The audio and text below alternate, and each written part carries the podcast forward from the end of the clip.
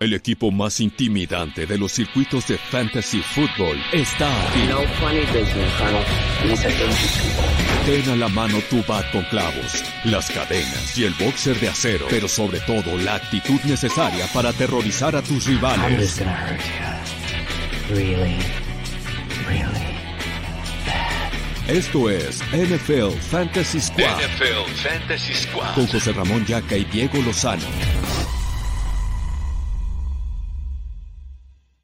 ¿Qué amigos de Fantasy Squad? Bienvenidos a una emisión más aquí en Primero y Diez. Dieguito, ¿cómo estás, cabrón?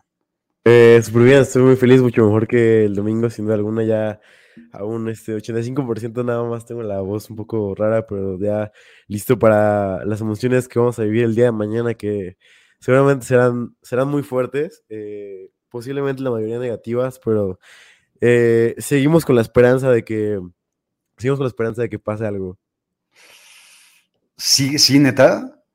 O sea, que como buen mexicano, este, ya, ya estoy hypeado y ya estoy este, listo para llorar en el himno nacional. Puta, güey, yo, yo no sé qué puede pasar. Te, te tengo una pregunta mundialista, güey. Venga, ¿Cuál fue el primer mundial que viste? Eh, el de 2010 fue el primero. De Sudáfrica. De hecho, una historia curiosa es que vomité en el, en el partido de México-Sudáfrica por los nervios. ¿Cuántos años tenías? Tenía. tenía seis, seis años. No mames. Sí. Eh, mira, yo el primer mundial que vi fue el de 1990. ok. El primero de México, el del 94, evidentemente. Y nunca había visto una versión tan pinche y pitera de una selección mexicana.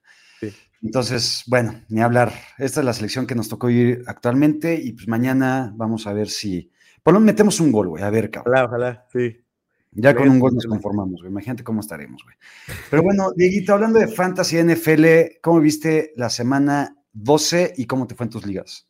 Fue una semana, sin duda alguna, emocionante. Fue una semana llena de, de muchas cosas. Empezando por Thanksgiving, que fue un día increíble. Digo, no lo vi en vivo, pero al siguiente día me puse, me puse al tanto. Y sobre todo, algo que me sorprendió es el partido de Justin Jefferson contra los Patriots, que son un equipo que normalmente anula a los wide receivers rivales. Y hice completamente basura esta defensiva contra uno de los mejores cornerbacks novatos de la liga, como es eh, Jack Jones. Y los Niners ganaron. No puedo estar más feliz por eso. Eh, un buen Sunday Night Football en donde Rodgers se lesionó, tristemente. Eh, y un partido también muy interesante de Raiders contra Seahawks, me parece también muy divertido ese partido. Y emociones también. Algo muy, que me parece muy padre es que dos equipos ganaron por conversiones de dos puntos. O sea, eso fue algo que me hizo muy feliz, muy contento. ¿A ti qué te pareció?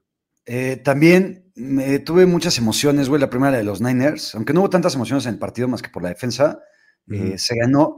Y Josh Jacobs, güey, me hizo el domingo, cabrón. Al final con esa escapada. Eh, No tengo a ningún Josh Jacobs en ninguna liga, pero aparte, por suerte, güey, tampoco jugué contra ningún Josh Jacobs, güey. Eso es muy bueno. Eso es muy bueno, aunque de todas formas me fue el carajo, güey. Mm. O sea, gané de 10, creo que gané en 4 y Mm. perdí en el Arada Yaka Bowl. Eh, Eso dolió otro- más que nada. Esa fue la que más me dolió, güey. Michael Pittman ayer me jodió la noche, pero sigo vivo, sigo vivo, estoy en zona de playoffs y mientras la esperanza siga viva, eh, podemos ahí todavía respirar, güey, como México. Estoy como México, justamente. Pero bueno, Dieguito, ya casi acabamos el fantasy, güey. Sí, ya está- estamos ya en la recta final de todo esto. Estamos a tres semanitas de empezar playoffs, eh, o bueno, de acabar la temporada regular, mejor dicho. Sí. Y una vez ahí ya playoffs, algunas ligas pasarán cuatro, en otras seis.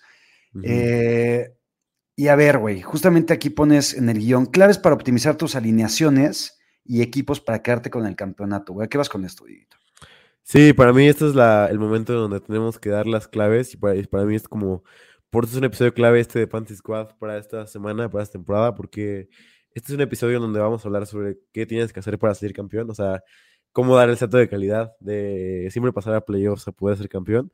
Para mí, si quieres empiezo yo, eh, la, clave, la clave, sobre todo en estas épocas, es el hecho de alinear a tus studs, el hecho de no jugar ya a a divertirte y a hacer como, ah, vamos a meter a ese jugador porque juega en Thursday night y quiero divertirme. O sea, es el tiempo de ir por los que te han rendido por 13 semanas, que ya es por lo menos una buena muestra.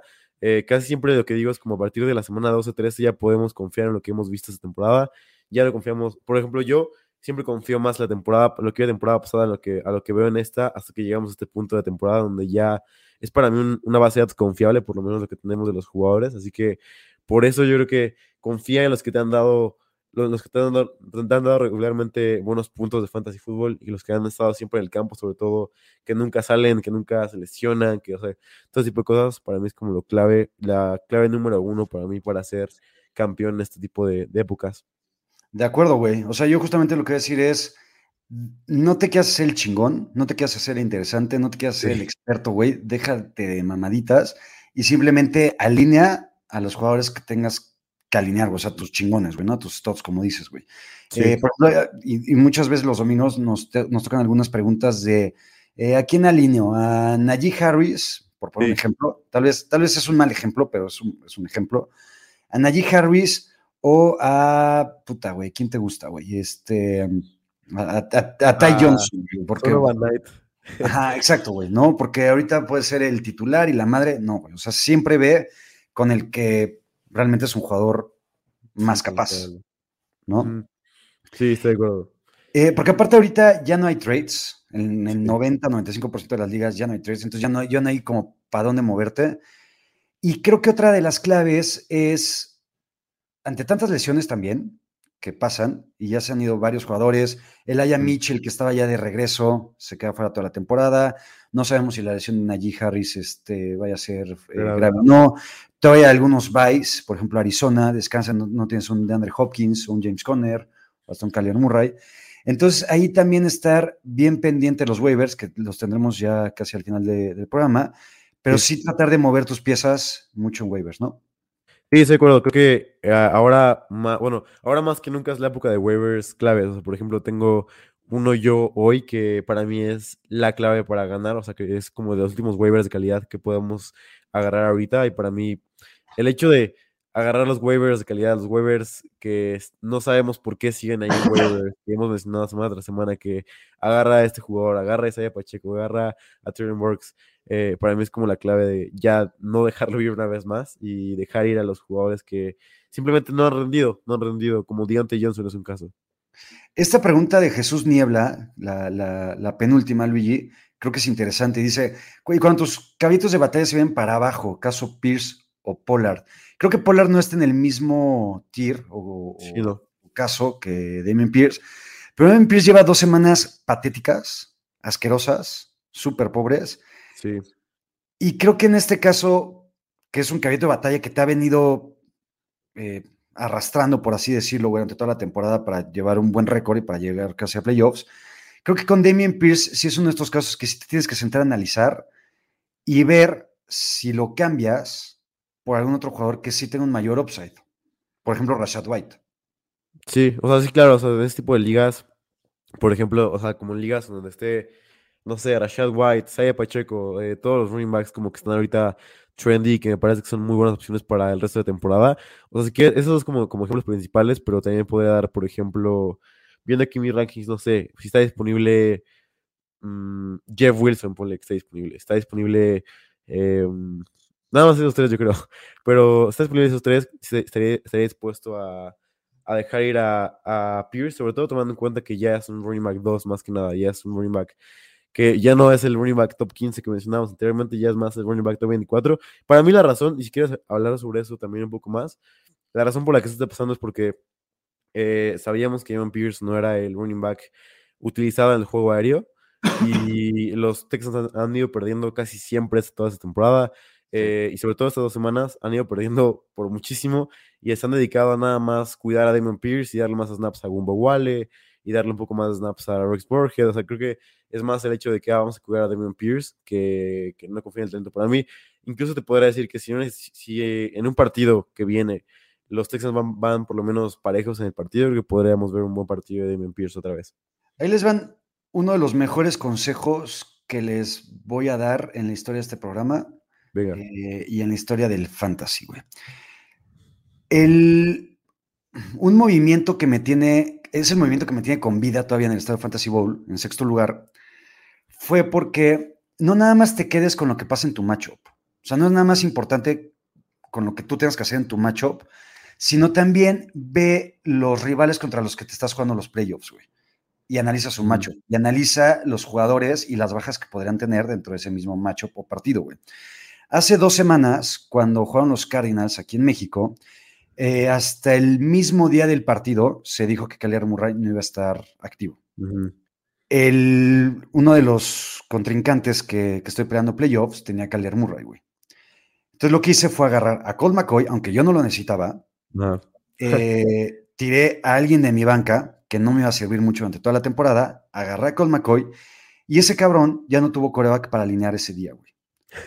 Gracias a ese movimiento, este güey perdió creo que por ocho puntos y gracias a eso tengo un partido de ventaja sobre él, güey. Entonces, el consejo es, no nada más tienen que jugar su, su matchup y su partido, sino vean y analicen también contra quién van y traten de hacerle algún tipo de jaladito.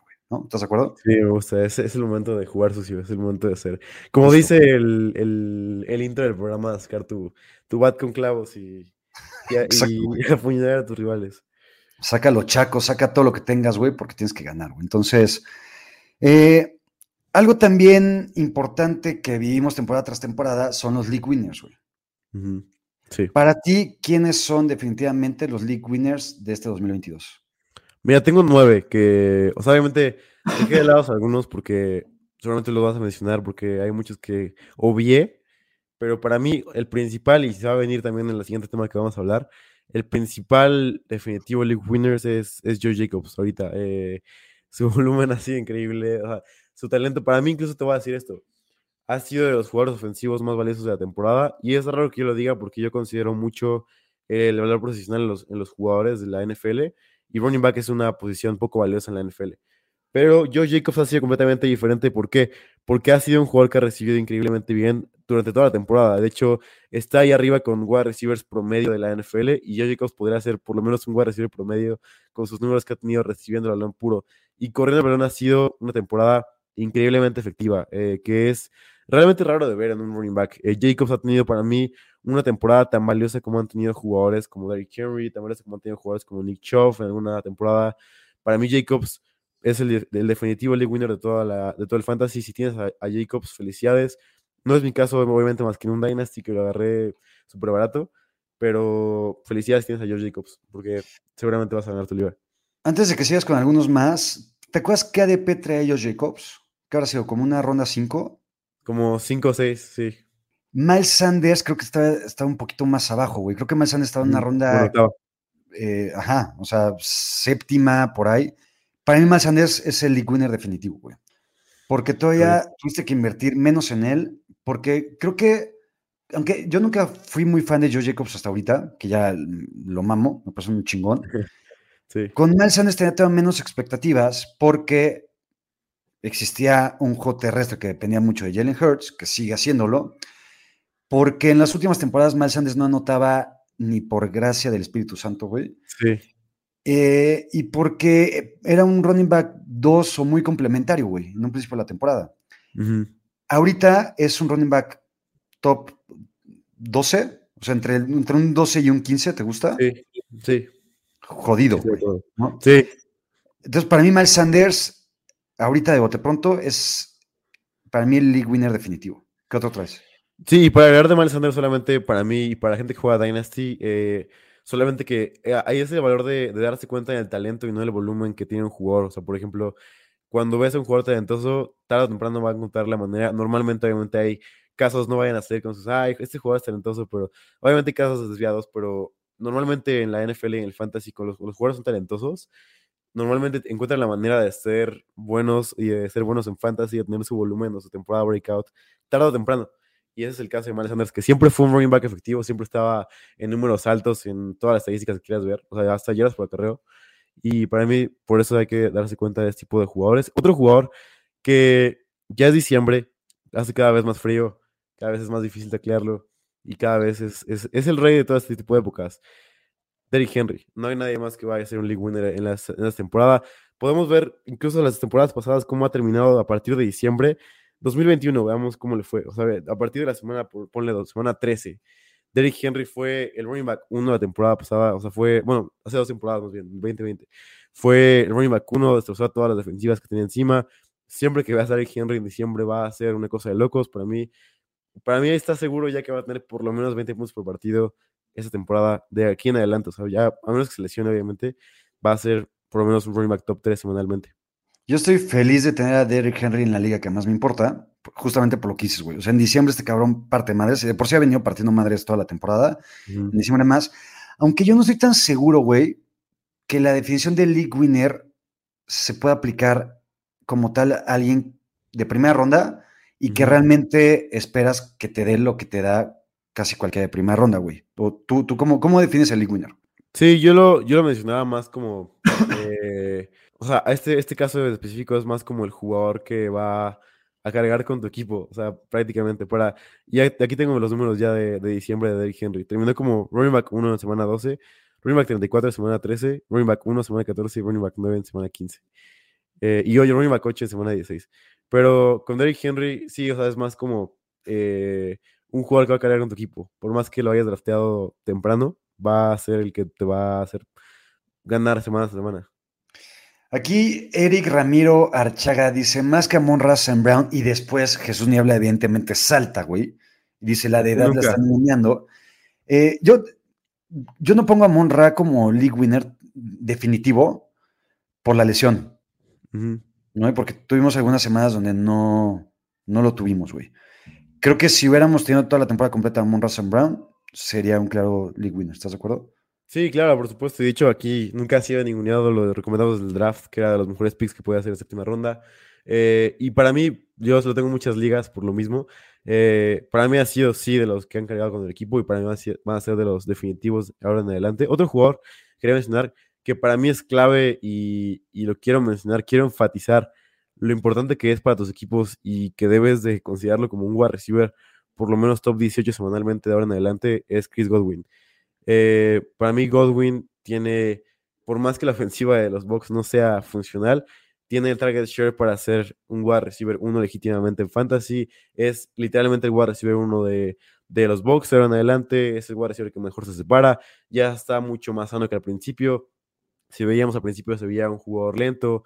En el partido contra los Cowboys, por ejemplo, se veía un jugador increíblemente lento, que no era el mismo. Y ahora ya se ve el Godwin explosivo, que genera después la recepción, que genera antes la recepción, que completa todos sus pases. Y por ejemplo, también una estadística muy importante es que este jugador es el número uno en targets contra linebackers o safeties eh, en esa temporada, con el 54%, que es muy importante, sobre todo en fantasy, porque casi nunca lo cubre un jugador que, que le pueda ganar uno a uno. Entonces, es prácticamente un cheat code semanalmente Chris Godwin y es algo por lo menos bueno que están haciendo los Bucks esta temporada. Entonces, para mí Godwin es un league winner y es para mí de los que va a cargar con tu equipo. A dar un league winner a partir de esta semana. Esta Eren. Dame, te voy a dar dos intentos para que lo adivines. David Njoku. Sí, muy bien, David. Se ve que eres un conocedor, eres un chingón, sabes qué pedo con esto. David Njoku, güey. David Njoku, digo, ya vimos la atrapada que se echó esta semana con Jacoby Brissett, dio sus puntitos. Creo que era que regrese de Sean Watson, que al final, nos guste o no, pues ahí va a estar este cabrón va a ser el coreback. Eh, David Njoku, a partir de ahora, se puede posicionar como un Tyrant top 4, semana tras semana. ¿Cómo ves? Sí, sin duda. Para mí eh, es de los mejores picks del draft. Eh, sin duda alguna. Estaba viendo apenas el artículo que escribí para Estadio Fantasy con Mau, de los jugadores de últimas rondas que más me gustaban. Y Njoku era el número uno. O sea, era ronda 15, podías tomar a David Njoku. Y era un chico porque sabía ido Austin Hooper del equipo que era un problema para usarlo. Siempre se repartían los snaps. Y para mí, Njoku es. Eh, tenía todo para hacer un breakout. Uno le habían pagado todo muy bien y siempre había sido un jugador.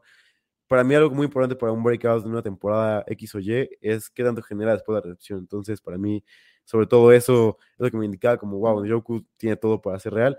Con Brissett con Deshaun Watson, que Deshaun Watson siempre fue un quarterback que le gustaba lanzarle a los Tyrants. Así que creo que si, si ya era un Tyrant top 5, ahora puede ser un Tyrant top 3, sin, sin miedo a decirlo. Me gusta mucho David Njoku. En Yoku va a ser la nueva máquina hecha hombre, güey. Sí. O sea, después de 5 o 6 añitos en donde los tuvimos espere y espere y espere y nunca dio, por fin va a dar. Eh, entonces, me gusta mucho en Yoku. ¿Qué otro traes? Tengo, y este es un poco. Mm, Es un poco igual de los que ya sabíamos, o sea, como ya sabíamos que iba a pasar y no es como tan league winner sorpresivo, sino es más un league winner que todos sabemos que te va a ganar las ligas y felicidad si lo tienes. Travis Kelsey. Eh, una temporada más de Travis Kelsey siendo increíble. Una temporada más donde los Chiefs usan a Kelsey de una manera espectacular. El Tyrant número uno en, en matchups favorables esta temporada. Y para mí, Kelsey, si lo tienes, vas a ganar tu liga. Seguramente vas a tener por lo menos dentro del top 3. Es que justamente a eso, porque traigo un par más, güey, pero me los quiero guardar para los MVP. Va, venga. Ahorita de la temporada, güey. ¿Traes algún otro eh, league winner o nos vamos ya con los MVPs? Eh, nada, uno más. Aaron Jones. Me gusta mucho de ahora en adelante con la lesión de Aaron Rodgers. Para mí, no es como que le favorezca como tal, pero sí no lo va a afectar. Eh, porque tiene todos los snaps de la ofensiva. Dylan es un buen jugador. Bueno, tuvo la semana pasada un buen juego, pero Jones tiene una lesión aérea increíble que para mí va a utilizar al máximo y, y lo agarrabas en una segunda ronda, si te acuerdas. Para mí siempre fue un running back top 5 y ahora es un running back 8, si no me recuerdo, del fantasy. Entonces ha sido, ha sido lo que esperabas de él, incluso un poco más. Mira, para mí, yéndonos a los MVPs de inicio de la temporada hasta el día de hoy, yo tengo dos clarísimos. Uno es Travis Kelsey, que decías, y por ahí sí. un comentario que decía que Travis Kelsey es ilegal en Fantasy Football, y sí lo es, güey. O sea, neta, Travis Kelsey es impresionante en cualquier sector del campo, mucho más en zona roja. Está sí. muy cabrón. El otro es Austin Eckler. Justin Eckler, que nunca confié en él, nunca en mi vida, nunca le he agarrado, güey, siquiera. O sea, nunca he drafteado un Austin Eckler, güey. Eh, dice Aaron Moya, que aparte es súper chile. De sí, me encantaba.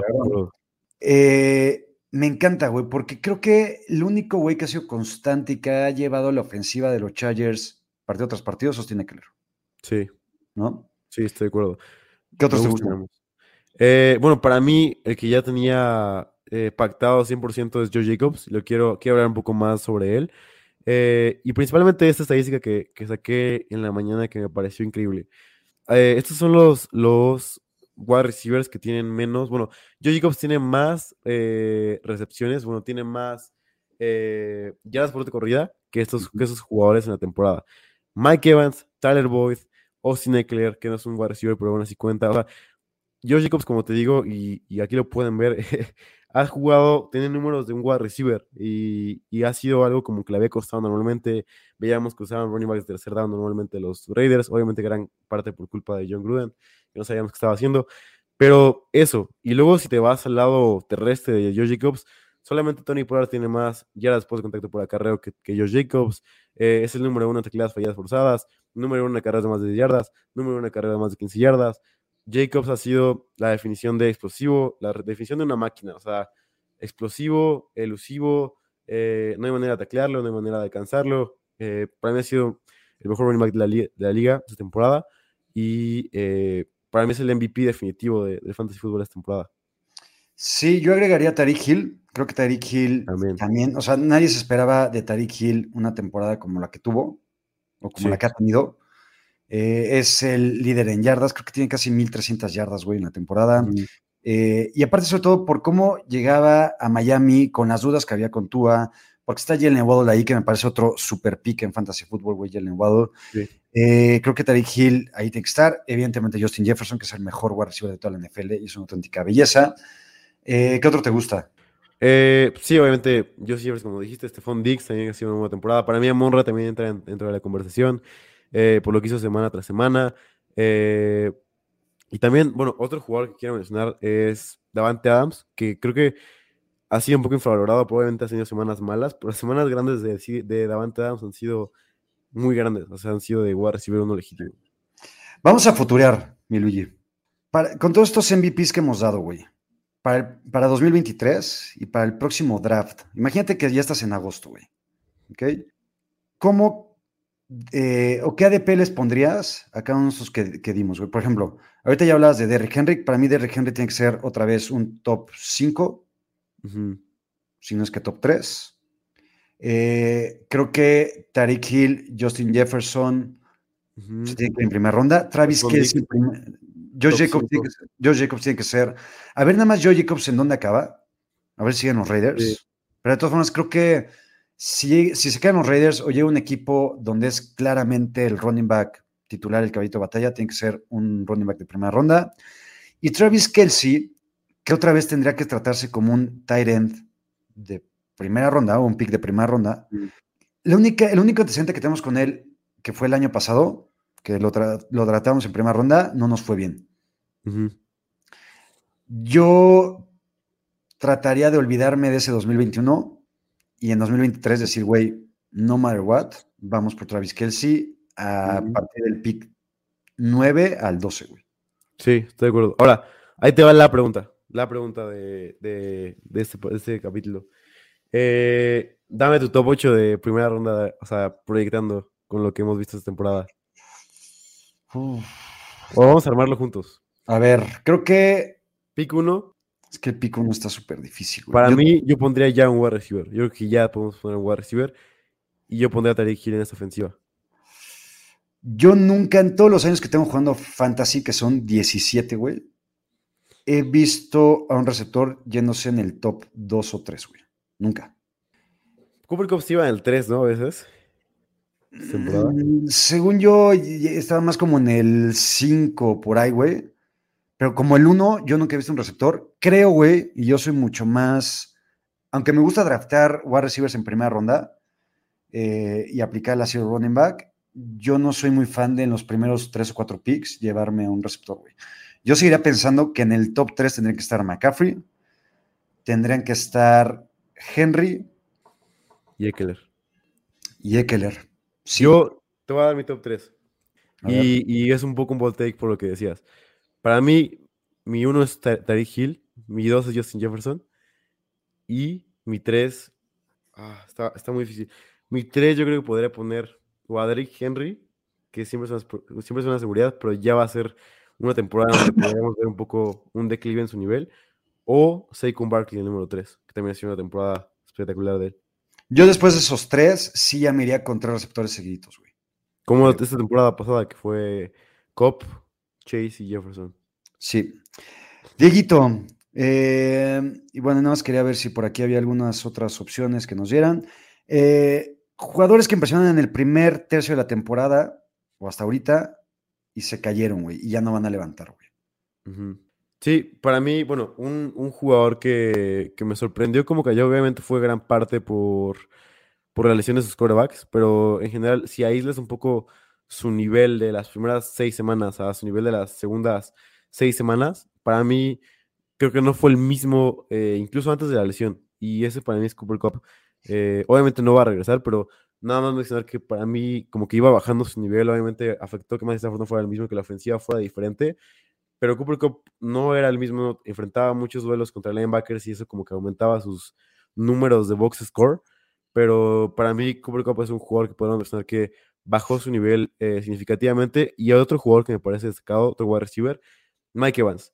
Eh, estaba jugando como un wide receiver top 10 de la NFL real, o sea, estaba haciendo rápido, estaba volviendo a ser este jugador que era explosivo y que además te ganaba en el catch point. Eh, pero desapareció por completo. Se- Segundas seis semanas fue un wide receiver que por su construcción de cuerpo en sí desaparece en partidos, porque obviamente cuando enfrenta cornerbacks buenos, como la semana pasada MJ Emerson, cuando enfrentaba a Latimore, que siempre le gana, eh, se desaparece por completo. Entonces creo que ese es el problema de Mike Evans y que, como lo decía así para solo un episodio de hoy, es un wide receiver eh, infravalorado y sobrevalorado al mismo tiempo, porque es infravalorado porque obviamente tiene esta habilidad para ser muy bueno en zona roja, pero sobrevalorado porque no desaparece por completo en partidos, demasiados partidos. Dice Vicente Ortega, Higby en mi equipo quería en esa categoría. Eh, Higby ni siquiera entra en ninguna categoría, güey. Sí, ¿no? O sea, o sea, Higby nunca, más que yo hace tres años, alguien ha tenido esperanza en él, güey. Ahorita no, Sí. no- no existe, güey. Eh, y ahorita que, que hablabas de estos, o sea, ya me, me- me quiero ir a los boss definitivos ya de 2022, güey. Y después pasamos a lo demás. Va. Creo que los que mencionas ya los podemos catalogar como boss. Creo que Lenny Fournette es uno de ellos, y ahí es justamente lo que pregunta Rubén. Leonard Fournette es un boss completamente de Fantasy Football en 2022. Creo que Divo Samuel también puede estar considerado como un boss. Sí. Ah, sí, puede ser. Por, pues, Pero no todo por- mal, o sea. No, no, no. y- no, y, no, a ver, porque Lenny Fournette sí ha jugado mal. Sí, horrible. Divo no. Divo no jugó Ah. mal. El gran pedo que hemos tenido con Divo es que, y creo que se dijo aquí, güey, el Divo que vimos en 2021 era imposible que regresara, güey. Sí, la Eh, regresión. Era la regresión. Ahora, como se ha manejado la ofensiva de San Francisco, con un Jimmy G que pasa mucho más que nunca, güey, también, Sí. bien o mal, no lo vamos a discutir. Para mí, lanza como Dios, güey, tú dirás otra cosa, güey. Eh, pero tienen mucho más volumen aéreo, tienen muchos más armas aéreas también a la ofensiva. O sea, mejor dicho, se involucran más con Ayuk. Kiro se está empezando a involucrar más. Divo creo que ya pasa a un segundo o tercer plano por aire, porque creo que la opción número uno es Ayuk. Sí. Y ya no se le dan tantos acarreos por tierra, o ya no son tan, tan efectivos, güey, mejor dicho, güey. Sí, ya, ya se sabe lo que va a hacer. Exacto. ¿Qué otro tienes como Bost? Un boss para mí, obviamente, el que todos mencionan y que es el, el elefante en la habitación de Cal Pitts. Eh, seguramente la mayoría de los equipos que lo draftearon, yo incluido obviamente, están fuera de los playoffs. Eh, fue mi caso con fue mi caso con la liga de los analistas de NFL. Lo drafté como mi talent, top 3. Y una, una completa, un completo desastre. sin duda Para eso me sacaron, Diego.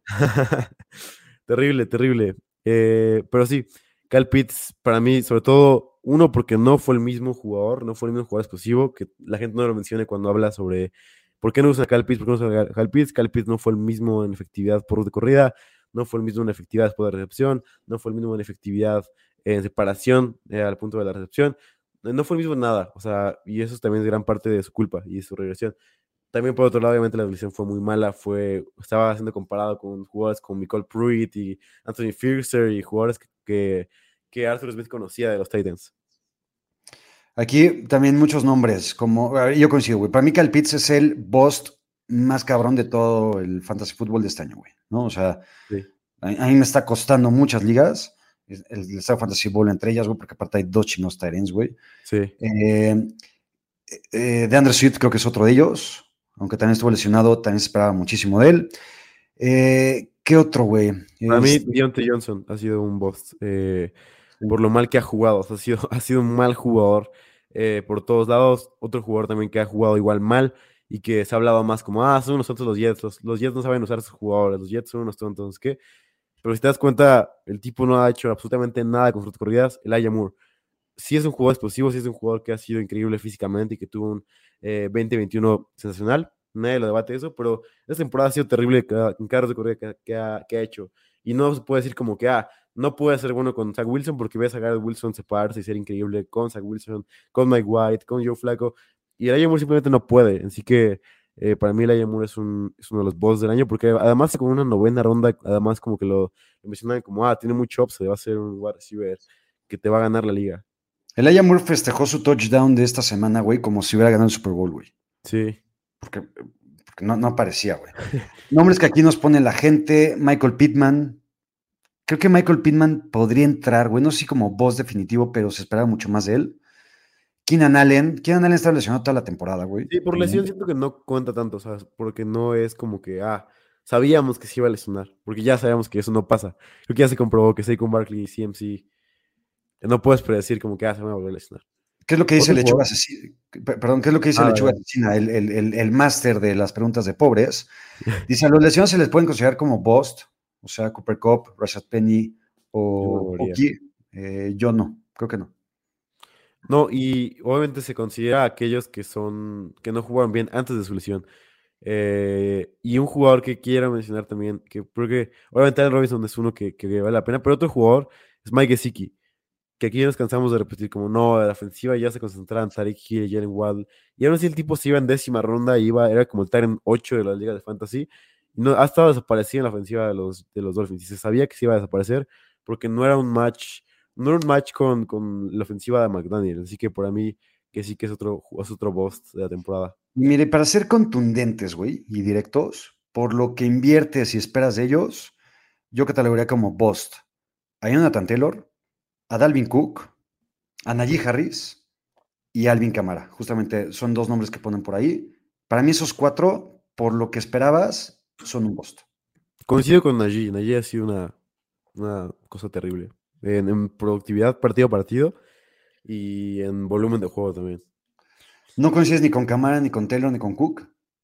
Eh, es que creo que JT y, y, y Cook, sobre todo, tienen un fin de temporada increíble que, que va a hacer que cambie todo esto. O sea, creo que JT ya empezó la- desde, desde esta semana con su touchdown. Desde la semana pasada incluso empezó ya a jugar bien. Por eso creo que no lo considero, porque creo que te va a dar un, un cierre de temporada sólido. Es que sabes cuál es el pedo con esos jugadores, güey. Que es muy probable que esos jugadores ya no te den para llegar a playoffs. Sí. Entonces, puta, yo todavía me cagaría más, güey, que empiecen a dar 20 puntos por partido cada uno de ellos, ya cuando me sirve para nada, Sí. ¿no? Entonces, aquí otros nombres. DJ Moore, sí, DJ Moore es otro bust. Estoy de acuerdo. Eh, ¿Qué otro? Ezequiel Elliott dice Lechuga. asesina. Para mí Ezequiel Elliott no es un. Ha dado lo que invertiste, yo creo. O sea, Ezequiel Elliott se iba que como una ronda 3 o 4. Como en cuatro, sí. Y creo que gracias a lo empecinado que está Jerry Jones con él y, y McCarthy, gracias a eso, porque seguramente lo tienen en todos sus fantasies, no es un bust, güey. Porque claramente es que el Elliott ya no tendría que estar haciendo absolutamente nada en esa ofensiva de Dallas, güey. Sí. Sobre todo si tienes a Tony Pollard, ¿no? Dice Manuel Guerrero, Russell Wilson, let's ride. Sí, Russell Wilson, let's ride es un bust. Cortland Sutton también. ¿Perdón? Cortland Sutton también. Sutton, Sí, bozazo, güey. Es que Cortland Sutton, yo no entiendo mucho, güey, la gente que estaba. Bueno, no, sí lo entiendo, mejor dicho, güey. Entiendo que Cortland Sutton nunca había dado tanto por los corebacks que tenía y se esperaba que con Russell Wilson, el coreback élite, güey, el, chingón de la NFL, iba a ser de Cortland Sutton ahora sí algo relevante junto con Jerry Judy, y pues esta versión de Russell Wilson no hace relevante a nadie, güey, ¿no? Y a Jerry Rice, güey. Eh, Miguel Arteaga dice, máquina hecha hombre. Es que siento que con máquina hecha hombre tampoco había, o sea, eran las mismas expectativas, Sí. o sea, no las mismas del año pasado, güey. ¿Sabías que? Sí, te llevas de ronda 11. Nah, no sé si 11, como en 7, ¿no? Yo creo que se iba más tarde todavía, o sea, a principio Sí. del año. Se iban 11. Porque estaba el rumores de Al Jaeger, el running back élite de los, de los Falcons, y que iban a estar más con Drake London y Cal Pitts. Y... ¿Sabes quién? Como dice Carlos, RCD, Justin Herbert. Justin Herbert hace otro bosto. Sí, has jugado muy mal también. No muy mal, güey, muy mal. Y sus pasecitos de 4.5 yardas, güey, ya también hasta, hasta la madre, güey. Pero bueno, Sí.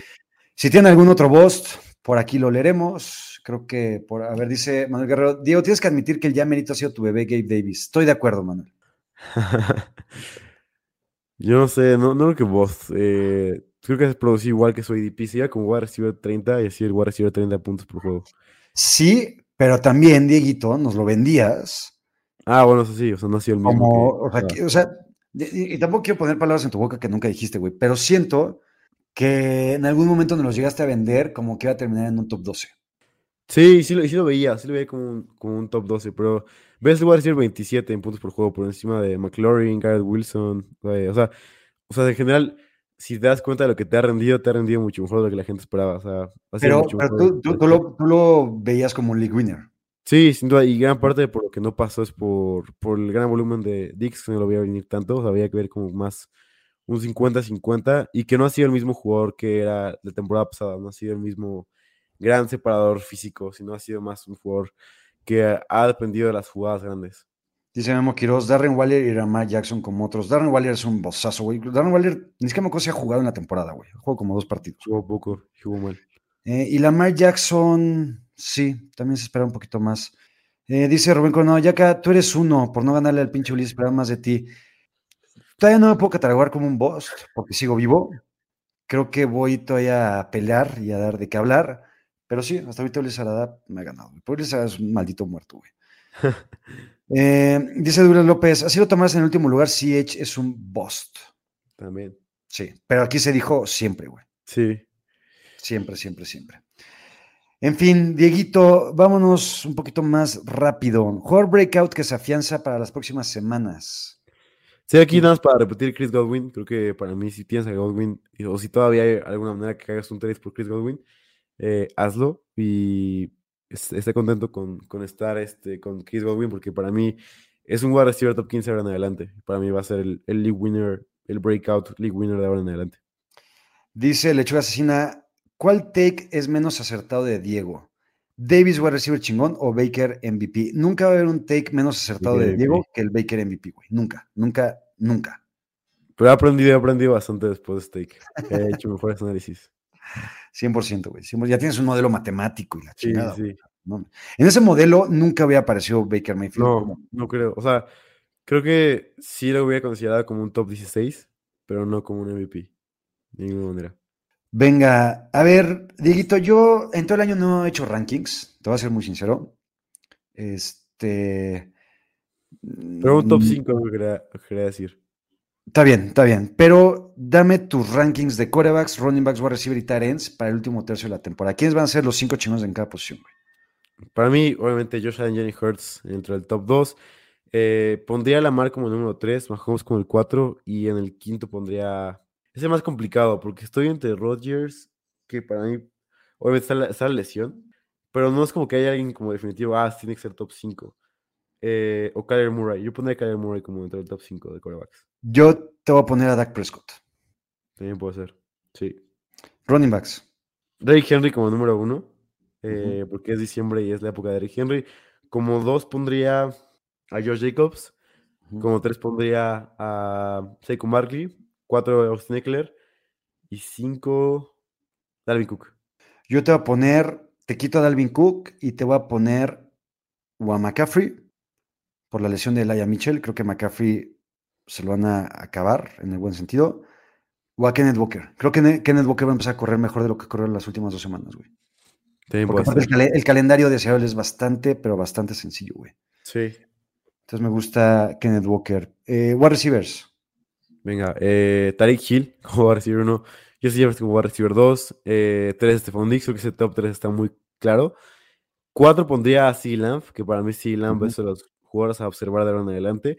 Y 5 para que vean lo alto que estoy con Chris Godwin. Chris Godwin. Mm, mm, mm, ¿Contra quién va Tampa Bay esta semana? Va contra. No ver, espera. me acuerdo, güey. Pero bueno, después va contra San Francisco, que tiene un matchup complicado. Tampa Bay va contra Saints en Monday Night Football. Contra Saints. Sí, te compro la de Chris Godwin. Me gusta. Eh, y Terence, top 5. Eh, Kelsey como número uno, obviamente. Eh, como dos pondría a Mark Andrews todavía, que son los dos clavados de siempre. Tres para mí George Kittle. Eh, cuatro pondría a Njoku. Y cinco pondría a Hawkinson. Yo totalmente de acuerdo, nada más pongo en 4 a Hawkinson y en 5 a Yoko. Mm, Pero sí, ahí están, güey. O sea, creo que son los 5 clarísimos, güey. sí. ¿no? Venga, eh, para acabar casi casi, jugadores que no se vieron en este segundo tercio para que levantara, pero que levantarán para el final de la temporada. ¿Quién desapareció y quién va a resurgir, güey? Va a decir, cabrón, puta, gracias por regresar, güey, a mi vida. Sí, es una complicada. Para mí, alguien que no sé si decirlo desapareció porque obviamente tuvo su lesión, todo ese tipo de cosas. Pero para mí tiene todavía tiene bastante por donde. O sea, obviamente resurgió, pero tuvo dos semanas malas. Ujú. Para mí es como el, el jugador que la gente podrá estar olvidándose de él, pero todavía tiene mucho donde sacar, mucha tela de donde cortar para esta temporada. Y también eh, Jamar Chase es el claro, es el claro ejemplo de esto. Sí, de acuerdo. Yo, Lamar Chase, Lamar Chase por estuvo lesionado. Por lesión. Eh, novato del año, para mí está clarísimo, güey. Para mí también, pero no sé si sea lo mismo. Kenneth Tú dale. Y yo no tengo a Kenneth Walker. ¿A quién? Tengo a Chris Olave. Mm, es que ¿sabes cuál es el peor que tengo con Olave? Su chingado equipo y coreback, güey. Eso sí, pero ha rendido increíblemente bien cada semana que ha jugado. Pues dos, dos, tres. El domingo no tanto. Pero aún así, a pesar de todo eso, tuvo más de 60 yardas. Fue. Sí. incluso contra los Niners. Fue una parte importante de la ofensiva. Mm, No, no comparto. Va a ser Kenneth Walker, güey, el novato. La neta. Ya aparte, ha tenido. hace- Ese wide receiver 15 del Fantasy ahorita. Sido wide receiver 6. wide reci- o sea, nunca ha terminado. Wide receiver 6.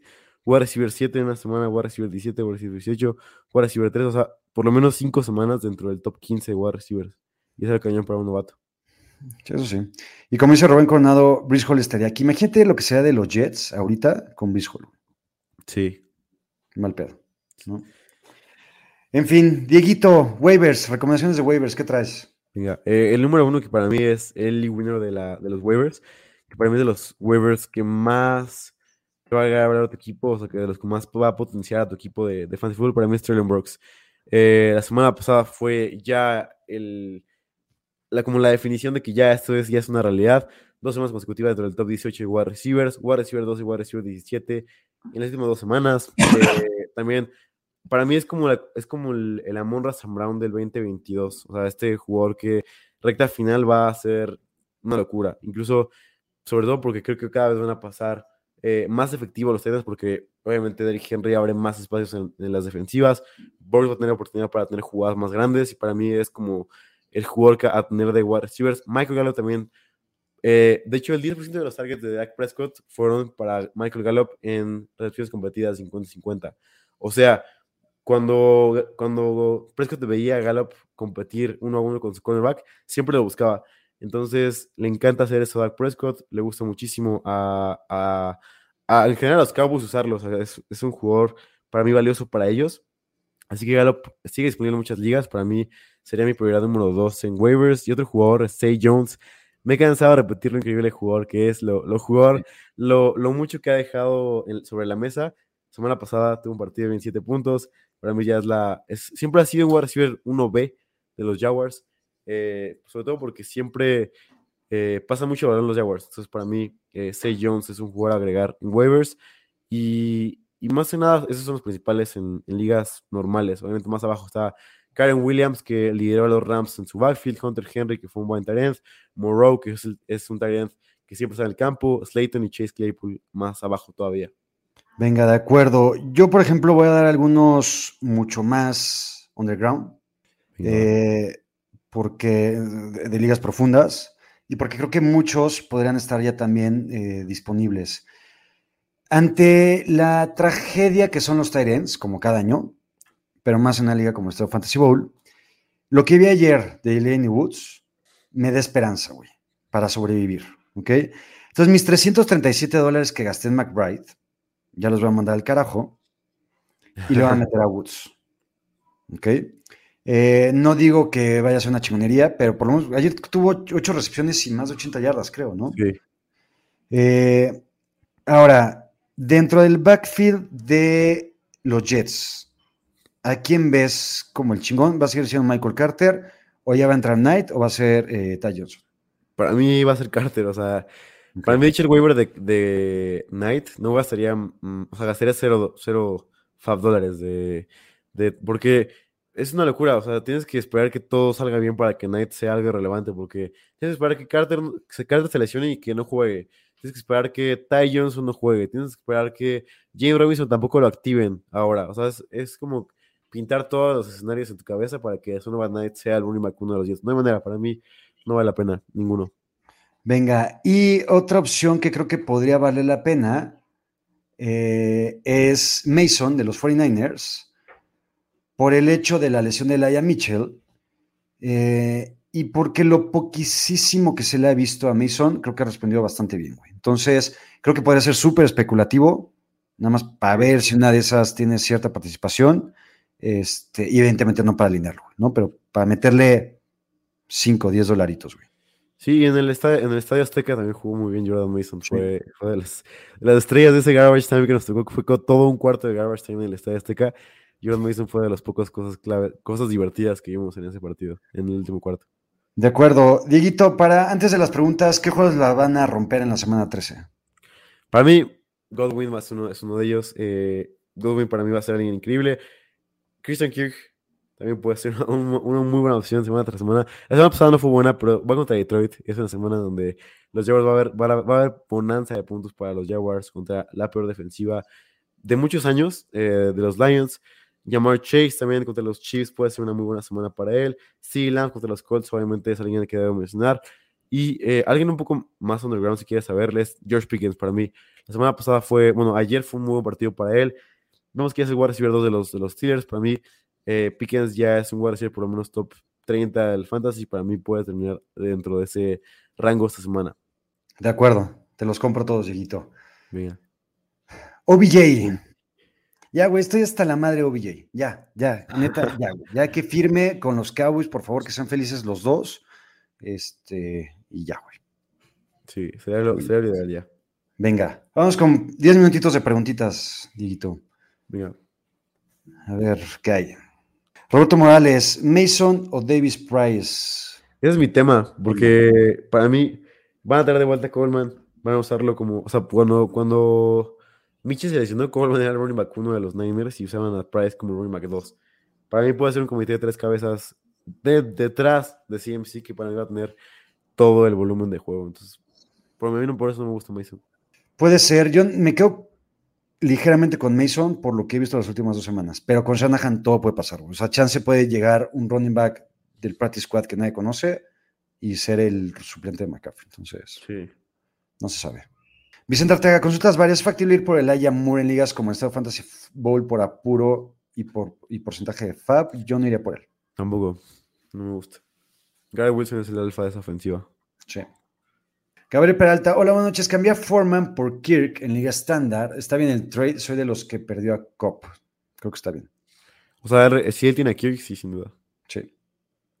Rubén Coronado, ya que digo, para streamar de coreback solo para esta semana me descansa Murray. Está entre Mariota, White, Carr, Goff, Goff o de Sean Watson. Yo, yo esta temporada, yo lo dije desde el principio, esta temporada no voy a recomendar a Sean Watson. Exacto. Eh, pero esta semana para mí, Goff puede tener un buen partido eh, contra los Jaguars. eh, Mariota contra los Steelers también puede ser interesante. Yo me iría por Goff. Porfa, neta, ustedes pueden hacer lo que quieran con su equipo, es en serio. Nuestra recomendación, y por ponerlo la mía, y creo que Diego la comparte, es no draften a Deshaun Watson. O sea, no, no, no ensucien su equipo de fantasy fútbol, güey. Es más importante la dignidad y los valores, güey. Eh, pero bueno, en fin, coincido con Diego. Carlos Vladimir, People Jones con Watson la va a romper, son súper complementarios con Watson. A ver, hablando de Sean Watson y hablando meramente de fantasy de NFL, el equipo se vuelve mucho mejor con Deshaun Watson.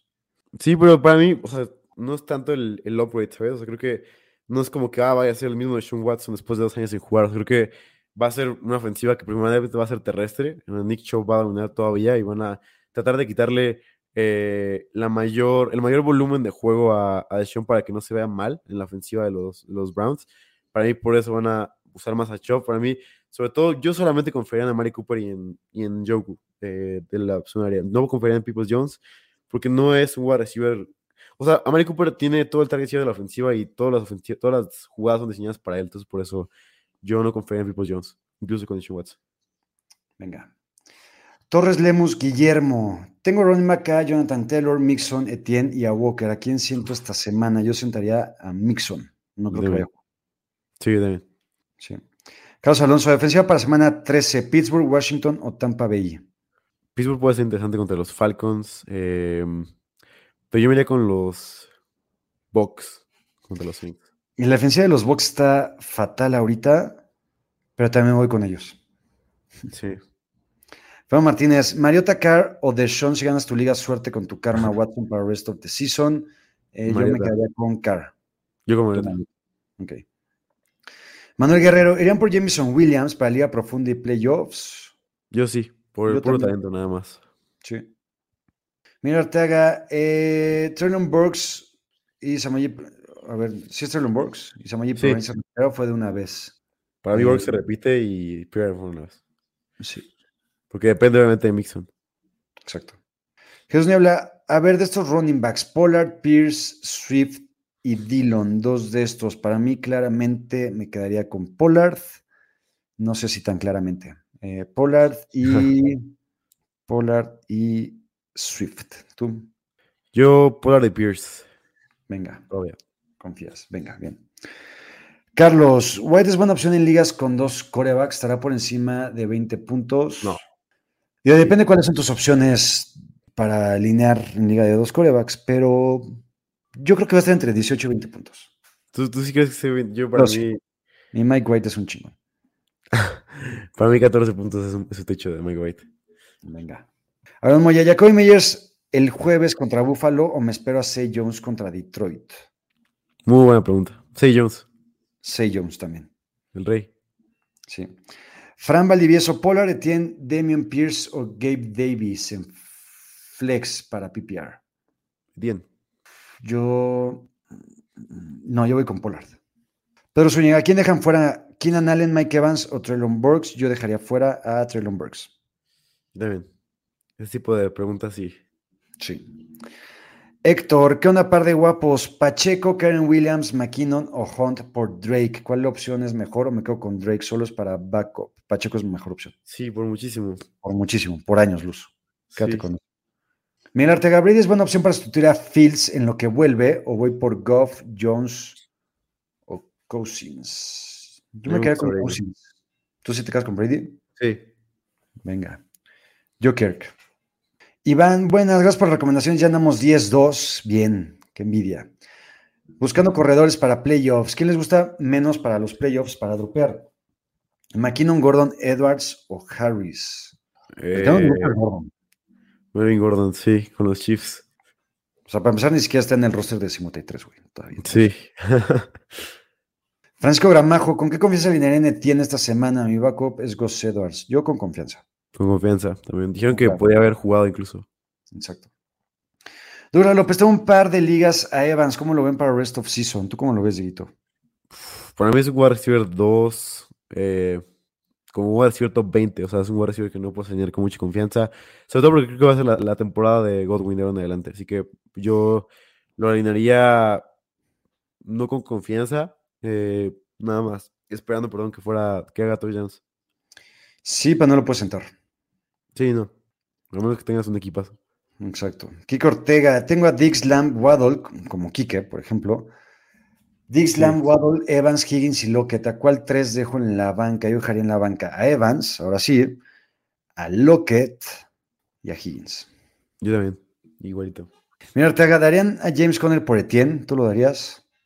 Eh, yo prefiero a James Conner. Yo también. David, pues sostengo a Murray y agarré en su punto de subida a Fields. Ahora no quiero soltar a ninguno. ¿Soltarían uno de los dos para la posición de coreback de esta semana o suelto a más solo para por eso? No juegues con dos corebacks. Ya. Sí, no, o sea, obviamente si te puede dar el lujo de hacerlo, eh, para que alguien más no tenga a Justin Fields, hazlo, pero difícilmente. Ahora, el punto, yo no estoy seguro que Justin Fields vaya a regresar esta semana. Ojalá que sí. Eh, si regresara, yo me quedaría con Justin Fields. Jake, buenas, Diego y Yaquita. Gabe Davis o Say Jones, puta, la pregunta que más le puede leer en el corazón a Diego. Gay Davis.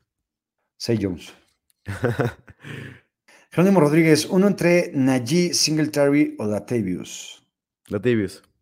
Yo también. Fernando Martínez, Conklin o Dulcich para rest of season. Dulcich.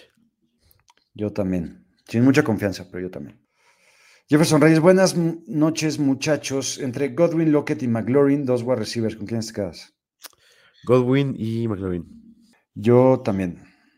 Kabezuki, un wide receiver y dos flex entre Alec Pierce, Zeke, Brian Robinson, Melvin Gordon, Judy o pues Watkins. Yo, así te elimino desde ahorita en chinga, a Watkins, a Judy, a Gordon. Ah, bueno, puta, ya, no mames. Sí, ah, Quest Watkins, yo diría Quest Watkins, Zeke y Brian Robinson. pues sí, está bien. Yo también. Aaron Moya, ¿se acuerdan de Romeo Dobbs? No, ¿quién, quién es? ¿Va a volver a- eh, en forma de Jordan Love o cómo ven su situación? Para mí, está complicado que haga algo relevante él. Con el, con el resurgimiento de Christian Watson y con Ronald Cobb ahí. Sí. Venga, un par de preguntitas más antes de las recomendaciones. JMC, ¿qué tanto le afecta a Pacheco la llegada de Melvin a Kansas City? Nada. Nada. Es un running back top 15 ahora en adelante. No sé si tanto, pero no le afecta nada. Miguel Ortega, ¿creen que vuela Mustard o lo suelto y voy por alguno de los waivers recomendados? Suéltalo. Suéltalo. Aparte ya me cagó Raheem Mustard, güey. Sí. Ya me cagó. Muy cabrón. O sea, antes era de mis favoritos. De hecho, pensé en ponerle a mi hijo Raheem alguna vez. Ajá. Eh, Y ya con sus últimas declaraciones ya me... ¿Qué fue lo que dijo? Nada más leí que había hecho en contra de los de- dio declaraciones muy Diego Lozano, güey. Como que, tirándole mierda a Jimmy G y diciendo que ahora sí tenía un coreback chingón. ¿en serio? Sí, eso no se hace, güey, Órale. la neta. Venga, ahora sí, dos más, mi Luigi, nos vamos. De hecho, si en esta semana se me cayó Mooney, me espero a que se recupere Romeo o voy por Agolor de Marcus Robinson o Richie James. Madre. Me encanta Lechuga Asesina, güey, lo amo, güey. Yo esperaría por Romeo. Yo no, yo me quedaría con, con Agolor. La última y nos vamos. Aaron Moya, Argentina, Polonia, Arabia o México. Ah, Vamos a despedirnos, güey. Argentina y Polonia. Argentina y Polonia. Maldita sea. Recomendación de la semana, Dieguito. ¿Con qué canción de reggaetón nos vas a deleitar, güey? Ahora, ahora son dos, de hecho. Este, una, una es este para mi gente que le gusta Drake, que me encanta mi Drake. Y hace no, hace no, no poco, pero tampoco mucho, sacó un álbum increíble eh, con 21 Savage, que la verdad está muy bueno todo, eh, principio a fin. Eh, Rich Flex, Circo Loco, donde habla eh, sobre. También hay una canción que no me acuerdo cuál era, pero habla sobre jugadores de NFL. Entonces, eso, eso está interesante también. Habla sobre el dueño de los Patriots, Robert Kraft. Muy bueno, eh, la verdad, muy buen disco. Drake es increíble. Major Distribution se llama. Eh, y también otro artista que me encanta, que no lo había mencionado aquí, pero no saben cómo me gusta y cómo disfruté verlo en el Flow Fest, es Eladio Carrión. Eh, tiene canciones increíbles y su letra está muy buena y es un tipazo. Eladio Carrión, síganlo en, en Spotify, porque es para ver a los mejores reggaetoneros de, de la industria. Eladio se llama. Eladio Carrión. Eladio Carreón. ok, chingón. ¿De dónde es eh, Eladio? De Puerto Rico, de Humacao. Ok. Tiene nombre como de güey que, que tiene una banda sinaloense, un pedacito. Eh, en fin, bueno. eh, yo últimamente no puedo tener recomendaciones musicales, güey, porque. Sí, co- coincido con Aaron Moya. Últimamente no puedo tener recomendaciones musicales porque he estado metido en otras cosas, güey. Este, y el mundial y la madre. Entonces, mi recomendación es simplemente que eh, se queden, eh, bueno, en primero y 10 y después en mi canal, dentro de unos 15, 20 minutitos, para el Let's Show y después el Let's Show Mundialista. Y Dieguito, a ver si ahora sí quedamos en la semana para que Va. te vengas al Let's Show Mundialista. ¿Te late? Va, me, me late, me ver, late. a ver si el jueves, güey. Va, me parece muy bien. Sí. Va, me Para, parece. para- para hablar sobre la decepción mexicana y la Sí. madre. O la Entonces- euforia. Exacto, güey. Varias cositas. Es cumpleaños de Russell Wilson, entonces, ¿Sí lo felicitaron los Broncos o no? Me quedé quedado con que no. claro que lo felicitaron. Ah. En Twitter, por menos yo lo vi. Dice Jesús Niebla, habrá programa ya casi. Hoy es cumpleaños de tu Russell Wilson Let's Die. De hecho, así se llama el programa de hoy. Entonces los espero en un ratito. Dieguito, muchas gracias. Nos vemos el domingo. Gracias a todos. Bye bye. Ahora estás listo para partir cráneos y dominar tu liga de fantasy football. Esto fue NFL Fantasy Squad, NFL Fantasy Squad. una producción de primero y diez.